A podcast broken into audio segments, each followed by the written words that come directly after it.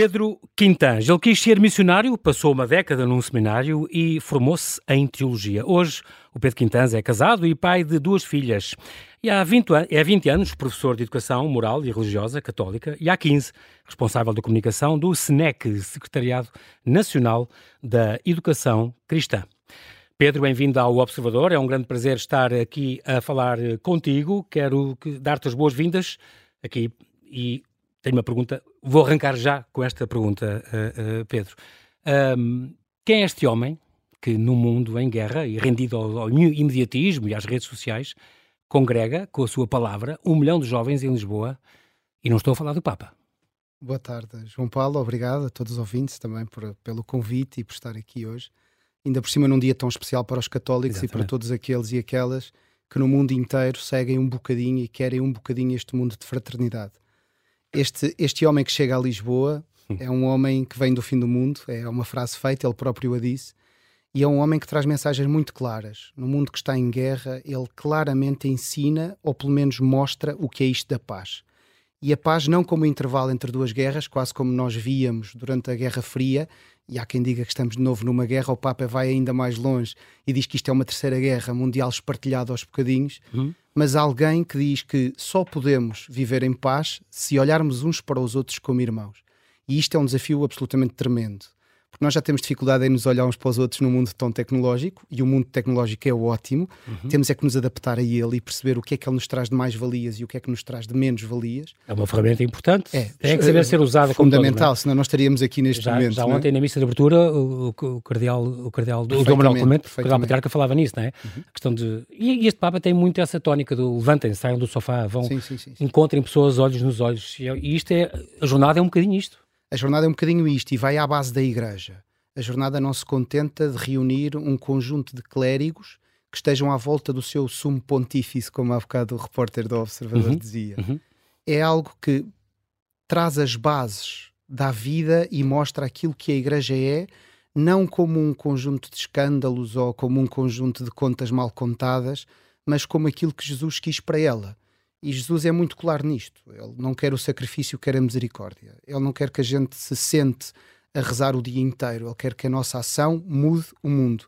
E muda o mundo neste perfeito, nesta perfeita mistura de mudar-nos também a nós. O Papa dizia mesmo agora isto, enquanto estava a vir aqui para o estúdio, uhum. o Papa dizia, não é? Não quero uma igreja fechada, quero uma igreja aberta, quero uma igreja para todos. E todos dentro e repetiu, da igreja, repetiu, repetiu, repetiu várias vezes, todos, todos, todos dentro todos. da igreja, com os seus é? pecados, os seus erros, as suas lacunas. Ele falou muito sim, nisso, é sim, é muito sim, curioso. Sim, sim, é.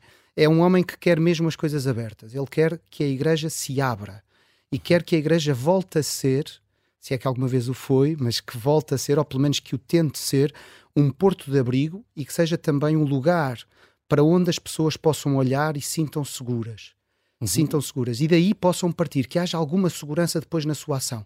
Nesta coisa que nós às vezes já, já temos dificuldade em perceber o que é isso do bem e do mal, não é? Uhum. Se tivermos uma âncora, seja ela certa ou errada, mas se tivermos uma âncora, algo a que nos agarremos, a partir daí é mais fácil dar passinhos. Ele diz isso muitas vezes às escolas, aos educadores, não é? Uma perna à frente, a palpar o terreno, e depois outra perna bem segura na rocha. Ele diz isto muitas vezes e é muito engraçado. Uhum. Um, vamos recuar um bocadinho e falar, falar de, de, da tua evolução, do teu crescimento, Pedro. Porque é que tu estás aqui? Uh, tu vens de uma família crente, muito crente, que desde sempre teve esta tónica, por exemplo, da justiça social uh, uh, no teu crescimento. tu és o? Um quinto filho, eu também sou um quinto filho, é bom, é uma coincidência engraçada. Somos, e... somos esquecidos. e, e, tu moras, moravam perto dos bairros de 6 de Maio, por exemplo, Estrela da África, ali às, às portas de Benfica. isso dava-te contacto com, com gente que tinha muito menos do que tu? Sim, sim. E isso despertou em mim logo desde muito cedo uma, uma, uma ideia muito clara de que nem todos nascemos, nem temos a mesma, as mesmas oportunidades. Uhum. Há um quê em mim que, durante um certo período, quando tomo mais consciência daquilo que é injustiça social, me leva ali até a trilhar um bocadinho ali uma esquerda mais radical, não é? Ali a questão do Partido Comunista, na altura não existia o Bloco de Esquerda, pode-se dizer Bloco de Esquerda, não sim, pode claro que sim, casa, claro que sim. Nós e, estamos abertos à publicidade. É isso mesmo. e, e, eles vão adorar. E então, em todo o caso, aquilo que me faz crescer ali em Benfica. Primeiro, o meu pai é um homem absolutamente, era um homem absolutamente extraordinário, de uma fé muito enraizada e muito pura. eh, sem grandes dogmatismos, sempre com esta ideia muito clara. E o meu pai é de 27, portanto, 1927, uhum. que era isto em 27. Está um pai, 100 anos. Sim, um pai com, com uma capacidade muito grande de alargar a casa para todos e dizer que todos têm lugar. O meu pai dizia muitas vezes que na casa do pai há muitas moradas. E uhum. essa é uma frase que, talvez por estar a ficar velho, me vem muitas vezes muitas vezes até mesmo dentro da igreja, quando se diz ah, que estes são progressistas, estes são mais retrógrados, estes são saudosistas, estes são. Exatamente. Na casa do pai correntes. há muitas moradas. Isto vem-me tantas vezes, João Paulo, que é uma coisa impressionante. É, e depois ao conheceres jesuítas e franciscanos sim, e não Dei e o que tu quiseres, sim, sim, eu acho que sempre que são pessoas podem ser o teu caminho, mas é. há pessoas que se santificam e há que lugar, melhoram eh, em eu todos esses dizer, caminhos, não é? Vão primeiro para o céu que nós. Eu costumo sempre dizer isso. e mas a tua casa era uma casa aberta? A minha casa era uma casa aberta a pessoas até de outras religiões, de outras etnias. Os meus pais tinham muito esta questão, que é uma questão que vem já do judaico-cristianismo, a questão de acolher o peregrino, de acolher aquele que precisa. Lembro-me perfeitamente que na casa dos meus pais tudo era partilhado e nós tínhamos muito esta preocupação de dar àquele que não tem. Não naquela atitude de caridadezinha. Sim, sim. É isso, não. Isso irritava muito os meus pais, mas hum. na atitude de o que é que nós podemos fazer para que esta pessoa possa ser mais pessoa.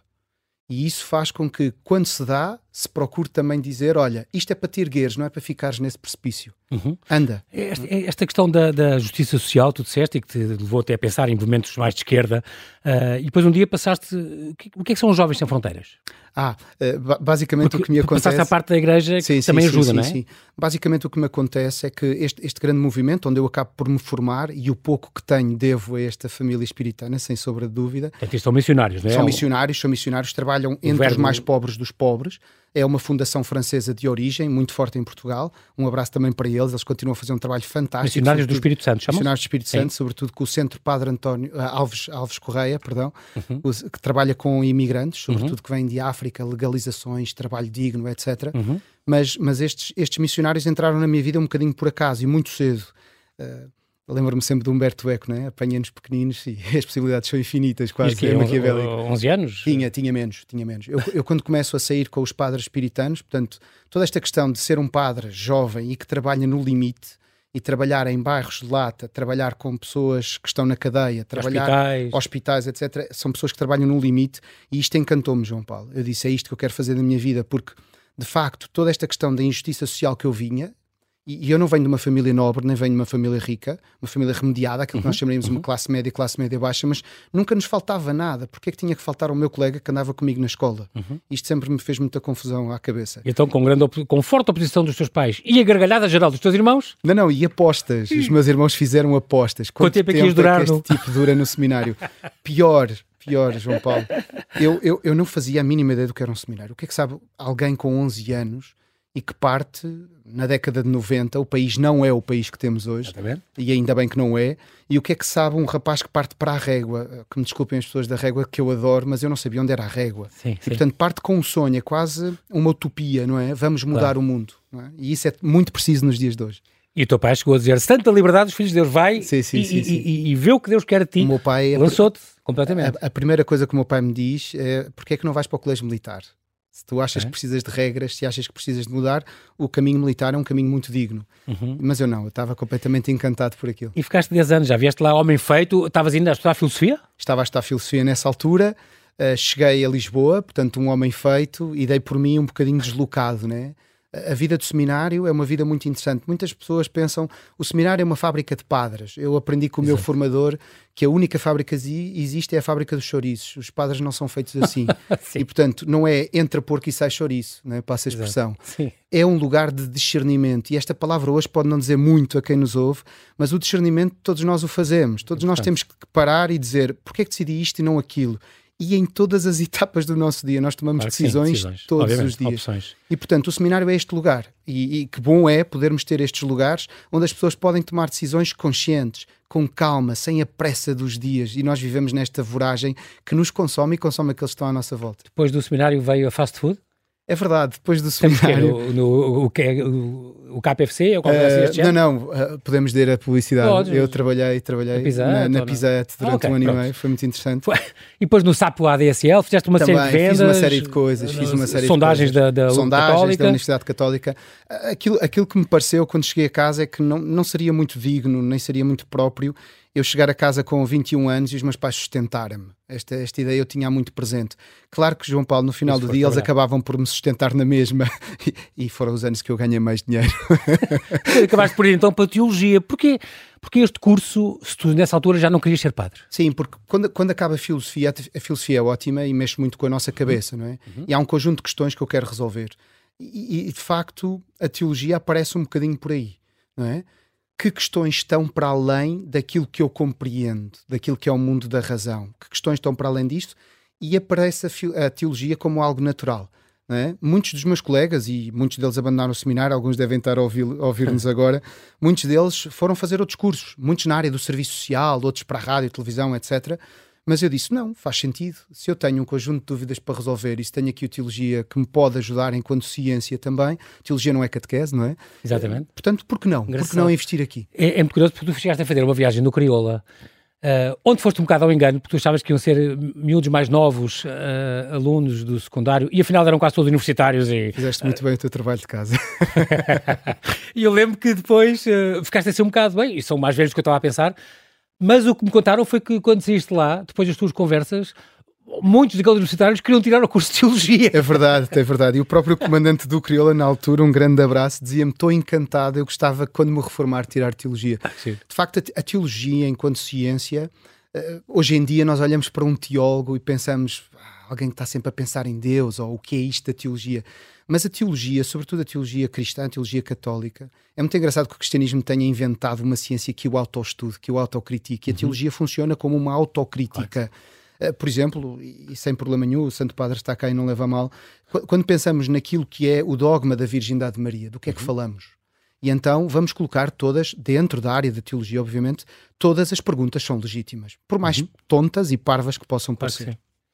É, é, engraçado porque entre, entre, os teus gostos, uma das coisas, eh, eh, as leituras estão, estão em grande destaque, nomeadamente eh, leituras que eu gostei muito disto. tudo que vem, tu gostas de ler tudo que vem à mão, fora da tua área, isso é muito giro, abre-te abre mais os horizontes. Gostas de ler coisas que não sejam só sobre teologia ou sobre educação? Sim, sim. Isso tem muito a ver também com o trabalho que eu tenho feito como professor de Educação Moral Religiosa Católica uhum. ao longo dos últimos anos. Uhum. O próprio programa da disciplina, sobretudo ao nível do ensino secundário, é um programa muito eclético e muito abrangente não se faz educação moral sem uma relação clara com as outras áreas do saber. E, portanto, o professor de educação moral e religiosa católica dentro de uma escola tem que ser quase um elo de ligação. Aquele que é capaz de olhar para o professor de ciência e olha, tu vais falar do Big Bang, pois também me dava jeito abordar isto. E para além de tu abordares o, o quando ou o como, eu gostava de falar um bocadinho sobre o porquê e o para quê. E isto hum. é algo que muitas vezes na própria escola, as escolas nem sequer estão muito bem preparadas para isto, mas aderem muito bem. De facto, a educação moral religiosa católica pode ser este pleno contributo para uma educação integral, no sentido em que desperta os alunos para realidades que à partida não são visíveis, não estão ali a monte semear, mas que o desperta para um desconhecido que é essencial na construção do ser humano. Muito bem, já vamos falar disso, vamos falar muito mais sobre isso e sobre esta tua atividade na, na, educação, na EMRC, não é? Educação Moral Religiosa Católica, é um, um, problema que me interessa e uma questão que me interessa, mas Pedro Quintãs, temos que fazer aqui um brevíssimo intervalo e já voltamos à conversa. Até Obrigado, já. João Paulo.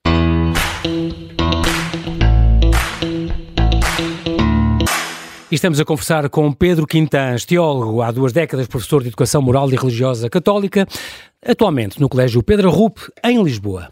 Já lá vamos ao teu colégio. Antes, uh, Pedro, tô, há uma coisa que, que, eu, que eu de ti, da tua vida, que eu gosto muito também, esta questão dos caminhos de Santiago. Uh, é algo que te diz muito e já fizeste várias vezes? Já, já fiz várias vezes e sou um apaixonado. Uh, a lógica do caminho entra também dentro desta lógica que é a peregrinação do ser humano. É? Uhum. E isso marcou-me também desde muito novo. Né? Nós somos sedentários há pouquíssimos milénios. Né? E, portanto, talvez daí venha aquela nossa ânsia sempre de viajar, de querer partir, procurar o desconhecido. E os caminhos de Santiago entraram na minha vida um bocadinho quase ao engano. Acontece que o levei também para a minha prática letiva, para a minha prática de aulas, e têm sido lugares muito importantes, desconfortáveis, duros, mas muito importantes para que os miúdos e as miúdas possam encontrar a eles. E há coisas absolutamente fantásticas a acontecer nos caminhos de Santiago. Hoje o caminho de Santiago está um bocadinho democratizado, uhum. está um bocadinho instagramado, se quisermos uhum. falar numa linguagem das redes sociais, uhum. mas que seja sempre este lugar de descoberta do eu, descoberta do eu comigo próprio, daquele eu mais profundo que me habita e que nós andamos muitas vezes na epiderme dos dias, temos pouco tempo para aprofundar o que somos e o e para quem somos. Isso é já, já organizaste com alunos teus? Já, já, já. O Colégio Pedro Rupo faz esta experiência há 10 anos. E, e, é curioso que, que há, desde há quanto tempo estás lá a dar aulas? Estás é. às 10 ou 11, não é? Sim, estamos, este é o 12 ano. É desde que abriu, estás desde a fundação sim, sim, do colégio. Sim, um, e também encontras no caminho muitos uh, leigos, não encontras? Eu já conheci pessoas que não não são sequer religiosas, espirituais, se quiseres, ou católicas, sim, sim, mas vão fazer sim, porque, é, mas, para todos os efeitos, conhecem-se conhecem melhor. E... O, cami o caminho é muito isto, né? o, caminho, o caminho de Santiago, ou outro Curioso. qualquer caminho, não é algo que seja património exclusivo da claro, Igreja claro. Ou, de, ou, de, qualquer religião. O ser humano é um peregrino por natureza. Uhum. Hoje, quando sairmos daqui, vamos peregrinar até nossas casas. No teu caso, no meu caso, até, até ao trabalho, mas. O, o caminho é algo que ajuda o ser humano, pelo tempo que desenvolve em nós, a questionar-se Uhum. É, uma espécie, é uma espécie de espelho. Nós, nós todos os dias estamos, estamos cinco minutos ao espelho para nos pentearmos, lavarmos uhum. os dentes, etc. O caminho é este tempo todo. Eh, daí também que muitas vezes, quando somos mais jovens ou quando ainda não percebemos muito bem a dinâmica, a tentação seja pormos uns aos escutadores e estarmos sistematicamente a ouvir música. Temos muita dificuldade exatamente. ao silêncio nesta exatamente. sociedade hoje. É uma coisa que eu sei que tu, tu gostas uh, especialmente do silêncio e és apaixonado pelo silêncio e, e, por esse modo como a natureza é uh, uh, imperfeitamente perfeita, não é? Ou Sim. perfeitamente imperfeita, que é o que gostas de dizer. há muito ruído no mundo? Há muito ruído. Há pouca comunicação e muito ruído. Uh, nós estamos sistematicamente com soundbites que, que são necessários, sobretudo pós-cliques, mas que não nos dizem a verdade sobre a realidade. E isso é triste. Porque a certa altura achamos que estamos altamente informados, porque temos uma quantidade enorme de parafernálias tecnológicas, mas nós sabemos estão, menos estão que os nossos avós. Estamos sistematicamente a ser alimentados, eh, comemos as gordas, numa linguagem jornalística, Exatamente. comemos as gordas, mas sabemos muito pouco sobre. E no final do dia achamos-nos super-sumos sobre tudo. E isto não nos diz a verdade e nós procuramos a verdade. Quando deixarmos de ser peregrinos desta verdade que todos procuramos, não vamos à alma católicos, das coisas, não católicos, ao crentes, não crentes, não vamos ao centro. À essência das coisas. Exatamente. Muito bem, uh, a importância da educação, uh, acreditas mesmo que, que que, a, que a educação é, é, esta arma forte para a fraternidade entre toda a gente? Sem sombra de dúvidas. Uh, nós temos agora uma Malala que popularizou aquela expressão do uma caneta, um professor, um caderno e mudamos o mundo, mas nós temos ao longo da história um conjunto de provas de que quanto mais ignoramos fomos, aliás, temos as ditaduras que nos mostram, se nós controlarmos as populações do ponto de vista da informação... E queimarmos livros isso, e apagarmos... Isso, isso, tal e qual. Fizemos instrumentalizarmos tanto, os mídias e mais, sim, sim, acabamos sim. por... Se controlarmos, nós podemos até controlar, quer dizer, quando nós controlamos os programas das próprias escolas, eh, porque é, que, porque é que estudamos o autor A e não o autor B? Sim, claro. Porque é que vamos à procura do livro C e não do livro D? Uhum. Não é? E isto, isto é preciso termos muito cuidado, e, e nós ainda mais na educação moral religiosa católica, quando apresentamos um conjunto de autores nós temos sempre que apresentar o conjunto de autores, partindo de uma perspectiva católica, naturalmente, mas mostrando que há muitas outras perspectivas. Nós temos isso na disciplina, logo na primeira parte de cada unidade, a que chamamos a experiência humana. A reunião de todos os saberes sobre aquela realidade, aquilo que nós sabemos sobre aquela realidade. E é a partir daí que construímos o conhecimento com os alunos. Por isso as aulas são tão dinâmicas, tão diversas e por isso é que eu gosto de ser professor, porque é um desafio a todas as horas. Este, este tu és já há, mais, há 21 anos uh, a convite de um padre, por causa do, do, do curso que tu deste, um, a um jovem estavam a preparar um crisma e, e, e, e catequistas, uh, um padre desafiou-te então a dar esta, esta disciplina chamada Educação Moral e Religiosa Católica, esta EMRC. E desde há 15 anos és responsável da comunicação deste, desta Fundação SNEC, Secretariado Nacional de Educação Cristã. Estás agora no Colégio Pedro Rupo, desde, desde a sua fundação.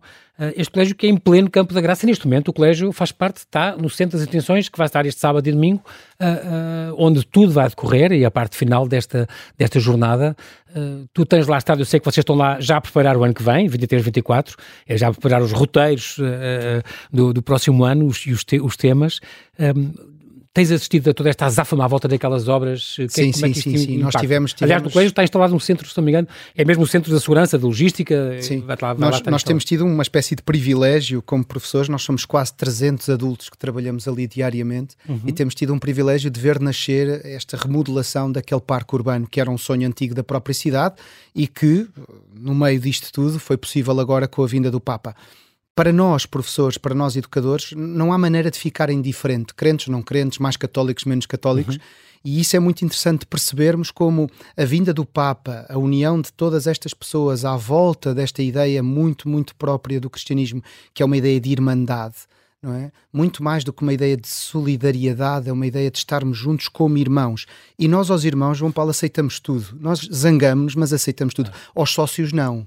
A gente aos sócios cria, deita-os fora Exatamente. quando já não nos interessa. O Papa falava disso ontem e é algo que ele repetiu muitas vezes ao longo do seu pontificado, que é a Europa nasceu para outros voos. A Europa não nasceu para isto. O pacto social que queremos na Europa é outra coisa.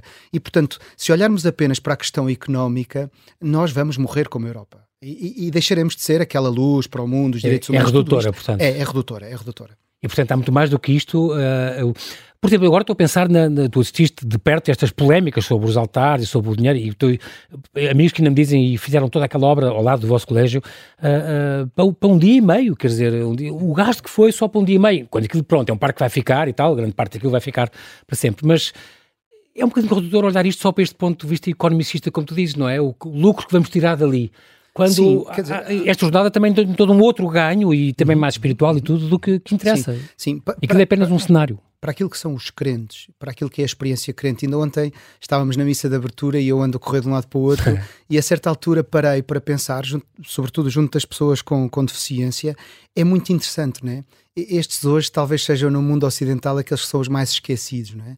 Nós queremos apagá-los. Eles não são perfeitos, não são feitos à nossa imagem. Porque tens, dentro da, da tua missão, tens esta Sim, parte da mobilidade. Da, da, mobilidade com uma grande equipa. E tens um grande quase, abraço não, a todos quase que estão 850 ou 900 sim, são 850, sim. A meu cargo, mais de uma grande equipa, eu reporto a um grande chefe, que é o Tiago de todo o mundo, sim, e reporto a este, a este grande chefe e estamos a trabalhar com uma extensíssima equipa para que nada falhe a estas pessoas que o Papa, desde logo, desde o início do seu ponto de vista, disse só que vinha. Obviamente. São aqueles que ele quer ter à frente. E, portanto, são uma espécie e perdoem-me todos os grandes teólogos desta vida, mas concordarão comigo de certeza, são os Cristos para nós. Nós estamos ali para eles em primeiro lugar. E, e todas as equipas que trabalham com eles, muito perto, a pastoral, da, da, da pessoa com deficiência, na, na, pessoa da Carmo Diniz, todas as pessoas que trabalham, é absolutamente impressionante ver a maneira como esta gente reage ao mistério. De facto, se nós olharmos apenas com estes olhos, se não formos ao coração, o Papa gosta muito de usar este coração, não como o sítio do amor romântico, mas como o sítio da sabedoria pura, é, é, muito engraçado nós percebermos como é que estas gentes olham o mistério. E de repente o cardeal patriarca levanta um bocado de pão e que para os cristãos é o corpo de Cristo. E, e é extraordinariamente, não há nenhuma aula de teologia que te ensine isto. Não há nenhuma aula de filosofia que te contrarie isto. Há ali um mistério. E isto é fundamental até para outras áreas do conhecimento. O que será de um físico teórico se não acreditar que a realidade que ele vê ainda não é a verdade? Uhum. E isto é essencial para, nosso, para o nosso próprio progresso. Imaginemos a quantidade de erros médicos que, que cometeríamos se achássemos que a pessoa humana é toda ela igual. E então, se tem dor de cabeça, precisa deste medicamento. Não.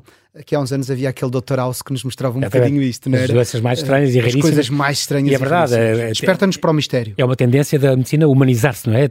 Tomares um remédio específico para ti, para o teu nome e que só te a consulta porque tens uma, uma circunstância diferente de outra pessoa, por mais parecidas que sejam.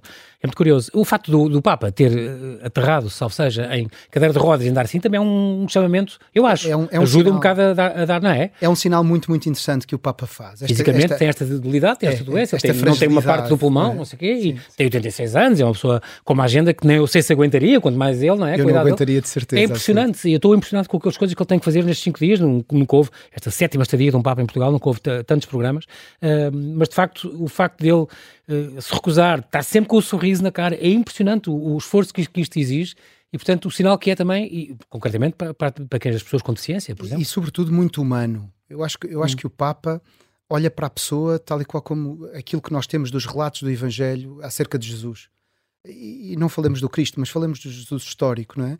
Ele olha para as pessoas com um olhar humano. Eu estou aqui para ti. Eu lembro-me de uma experiência que tive há uns anos no Vaticano, nesta qualidade como, como, como comunicação SNEC. Uhum. Lembro-me de uma experiência com os catequistas, o primeiro Fórum Mundial dos Catequistas que ele promoveu. E, e, e ele entra numa sala com 3 mil pessoas, portanto as pessoas estavam cansadas, dias e dias a ouvir, dias e dias a escutar. Isto cansa. E de repente eu senti-me, na altura publiquei naquela rede social antiga chamada Facebook, uh, na altura publiquei, aquilo, aquilo parecia-me um bocadinho a, a, cena dos Atos dos Apóstolos, né, em que aparece o Espírito Santo e tudo muda. Apare, aparece o Pentecoste, aparece o Cristo no meio deles e tudo muda. E de facto a atenção do Papa à pessoa, a cada um. O Papa não é entra e não cumprimenta no vazio, ele cumprimenta nos olhos nos olhos, como se nos conhecesse de ontem, como ele gosta de fazer e que para a segurança deve ser um problema enorme Exatamente. quando ele bebe o mate retirado de qual, aquela bebida típica Exato. dos países da América do Sul, quando ele bebe o mate argentino. retirado de qualquer pessoa que está no como meio bom da argentino rua, que é. Como um bom argentino que é. Qual é, qual é a diferença, já agora, esclarece-me isto, uh, Pedro Quintanges, a diferença entre catequese e este educação moral e religiosa católica? A catequese acontece dentro da comunidade eclesial, dentro da comunidade, daquilo que nós tradicionalmente dentro do sim, dentro daquilo que é o catolicismo português chamamos de paróquia. Okay. E a catequese procura formar discípulos de Jesus. Procura uma espécie de informar, dar forma àquilo que é o acreditar em Jesus. Olha, tu que dizes que acreditas em Jesus, olha, nós que acreditamos em Jesus acreditamos nisto, nisto, nisto e nisto. Okay. O trabalho da educação moral e religiosa católica é um trabalho diferenciado. Ela acontece na escola, no caso uhum. português, como no caso da maior parte do, dos, sistemas, dos sistemas educativos na Europa, acontece numa escola pública, com variações depois de modelos, obviamente, uhum. mas acontece numa escola pública. Já agora, nas escolas não existe apenas educação moral e religiosa católica, ao contrário do que alguns querem nos então. fazer acreditar. Existem um conjunto de outras denominações religiosas, porque a lei da liberdade religiosa, que no nosso país é fundamental, uhum. é uma lei muito aberta e permite, e ainda bem que permite, que todos os crentes tenham a sua própria ah, educação okay. moral. E, portanto, portanto, se houver 20, que, 20 budistas, 15 budistas, tem, tem que ser alunos, organizado. Depois tem que haver uma disciplina. Exatamente. Um, tem que ser organizado, tem, que ter, Sim, tem que ter um currículo okay. e depois tem que ser aprovado, obviamente, pelo, pelo Ministério da Educação. Mas a educação moral religiosa católica funciona partindo daquilo que é a matriz cristã, dar a conhecer essa matriz cristã, porque ela se constitui, para muitos casos, como a chave de leitura daquilo que é o mundo que está à nossa volta. Basta pensarmos nos dias da semana, basta pensarmos na questão do descanso que todos nós adoramos, uhum, não é? Uhum. Se nós não tivéssemos um relato bíblico que nos diz e ao sétimo dia Deus descansou, Não havia folgas. Nós provavelmente estaríamos a trabalhar uh, em loop, não é? Como no Japão. E nós, como no Japão, e noutras culturas, e noutras culturas. Sim, sim, e nós sim. adoramos o descanso e ainda bem, todos nós gostamos dele. Portanto, há aqui toda uma chave de leitura que é importante. Por outro lado, mostrar aos alunos que a partir desta chave de leitura nós podemos ter leituras completamente distintas e debatê-las e analisá-las e criticá-las e olhá-las. Porque se nós nos colocarmos uh, em dois lados opostos da barricada, nós não construímos esta fraternidade.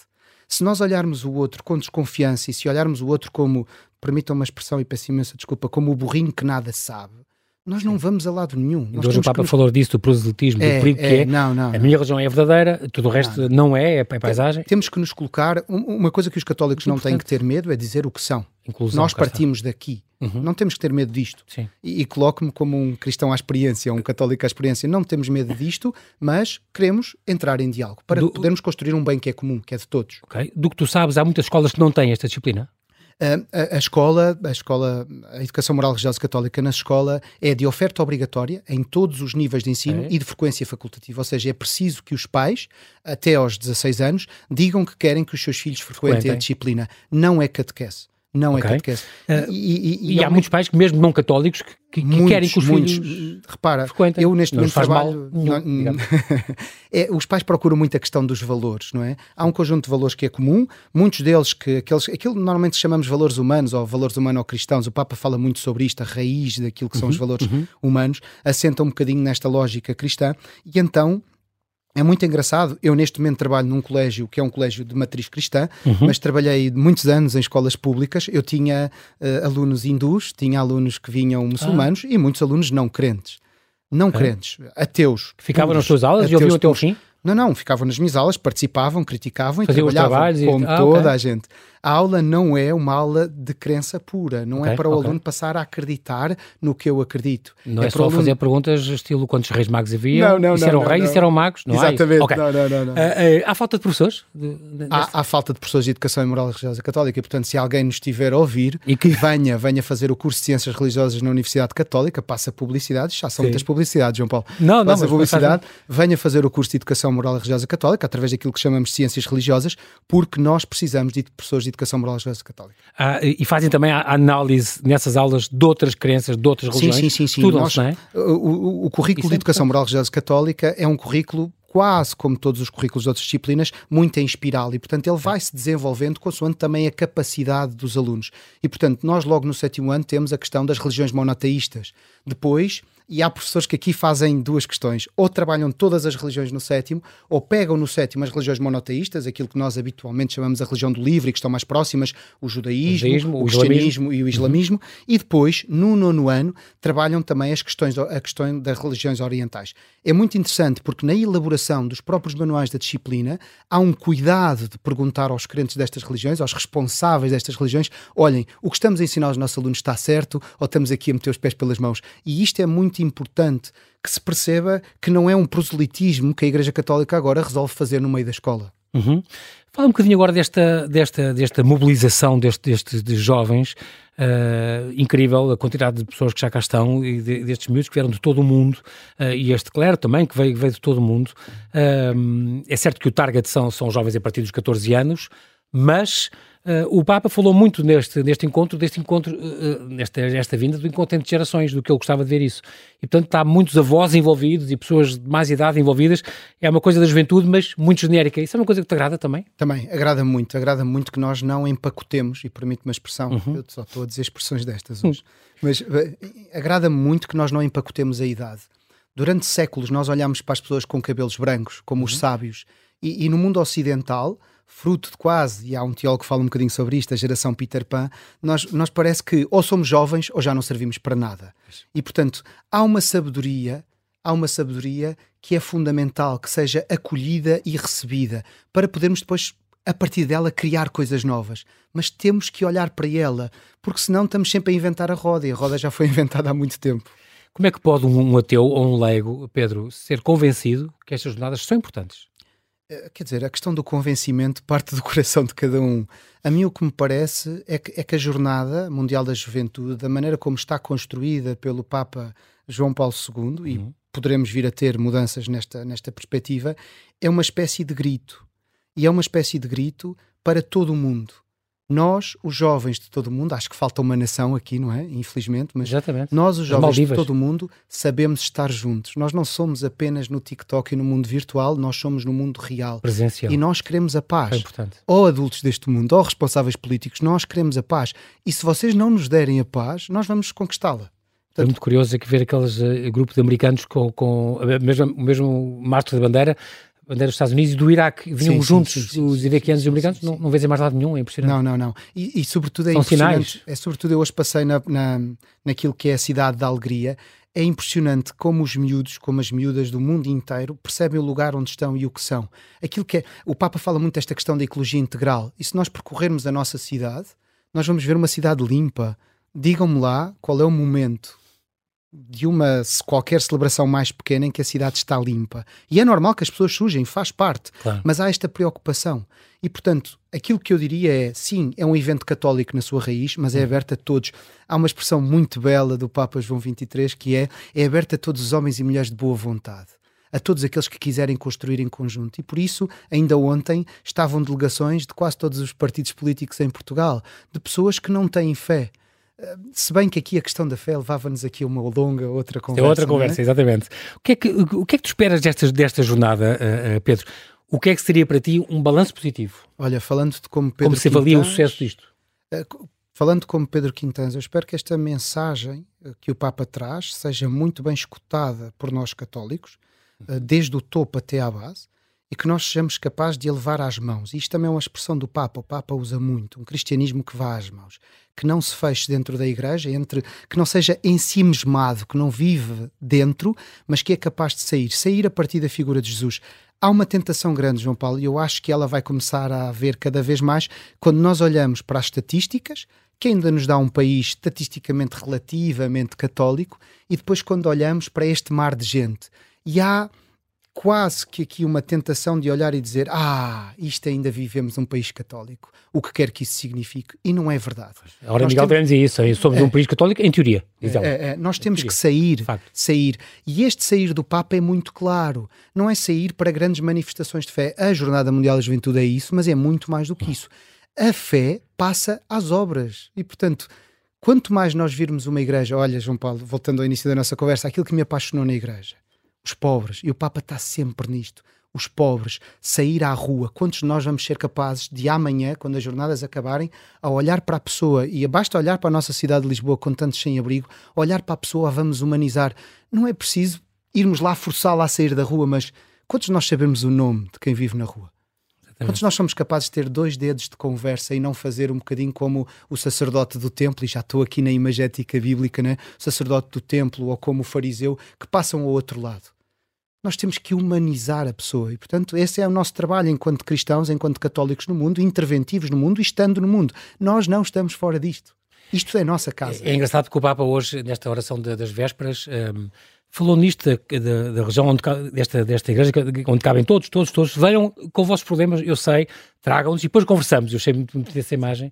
E que lembrou, e teve sempre a falar nisso, lançar as redes, lançar as redes. Eu lembro sempre daquela pesca miraculosa já depois da ressurreição, onde Jesus que tem essa atenção de preparar o pequeno almoço para, para, os, para os apóstolos, uh, preparou um peixinho para isso, tragam do vosso, uh, precisa da nossa colaboração, tudo isto são sinais e símbolos, não é? Eu, depois eu... quando ele diz que eles, que eles pescam aquela, depois já ter lançado sem êxito, e ele diz, mais uma vez, e vieram é um pormenor, mas é, é um pormenor extraordinário. Este 150, diz a Bíblia, 153 grandes peixes, uhum. que sempre ouvi dizer que este número é o número de espécies de peixes conhecidos no, no mar de Tiberíades. E, portanto, como quem diz, cabe toda a espécie de sim, gente sim, cabe. Sim. É o que o Papa está a dizer. Sim. Não, não é o, novidade neste aspecto. O Papa dele muito, e nós como igreja, talvez até pela cristalização dos tempos, não é? nós fomos-nos fechando, fechando, ensibesmando, donos de uma verdade que a certa altura já não é escutada, já não é tida e, e já, já não, não, chega a ninguém. Já não chega a ninguém. E, e, é muito interessante, ainda hoje falava disso num à parte a, a dois jornalistas, teus colegas também, uhum. porque eu, eu dizia-lhes: se nós entrássemos numa lógica do só vamos falar para este grupinho que aqui está, então São Paulo não tinha feito o que fez. Nós hoje nós aqui em Portugal, uhum. provavelmente não seríamos Portugal. E portanto tudo isto mudava a realidade. Não sei dizer se para melhor ou para pior, mas que seria diferente seria naturalmente. Sim. Sim. É incrível. Uh, uma última palavra, uh, Pedro, nós temos mesmo, mesmo a terminar o convite aos jovens é porque são a esperança da Igreja? É o futuro da Igreja? Eh, são o presente. O Papa fala muito sobre isto. Os jovens não são o futuro da Igreja, eles são o presente. Aliás, esta questão do sino do que está a decorrer na Igreja traz uhum. muito esta questão dos jovens. O Papa tem um programa muito claro. Ele não começou pelos jovens, ele começou até pelos mais velhos. E, portanto, ele a certa altura quis escutar os jovens e agora eu não me recordo na Igreja Católica Ocidental, pelo menos nos últimos 200 anos, de haver uma auscultação às bases, àquilo que nós na teologia chamamos o sensus fidei, o sentido da fé dos fiéis, uhum. daqueles mais básicos. Uhum. E, portanto, há uma auscultação, o sínodo está aí, vem para uma nova etapa agora em outubro, uhum. e o Papa quer escutar todos. E é muito importante que os jovens sejam tidos e achados nesta escuta, sejam eles muitos, sejam eles poucos, mas escutados como igreja, ter o lugar. Muito bem, nós infelizmente não temos tempo para mais, quero agradecer-te muito, Pedro Quintanz, obrigado pela tua disponibilidade em vir aqui ao estúdio, isto era para ser lá na coluna do encontro, acabou por ser aqui por uma questão de acreditação, mas, mas foi de qualquer modo muito importante ouvir-te e agradeço-te muito a tua presença aqui. Oxalá continues a passar este exemplo também aos, teus alunos no Colégio Pedro Rupo. Temos cá já a diretora, a minha querida amiga Ana, Maria, Ana Mira Vaz, e é um colégio que eu respeito muito, que os roteiros corram bem e que o ano letivo que vem também seja muito bom. Bem Muito obrigado. Pedro. Obrigado pela paciência, João Paulo.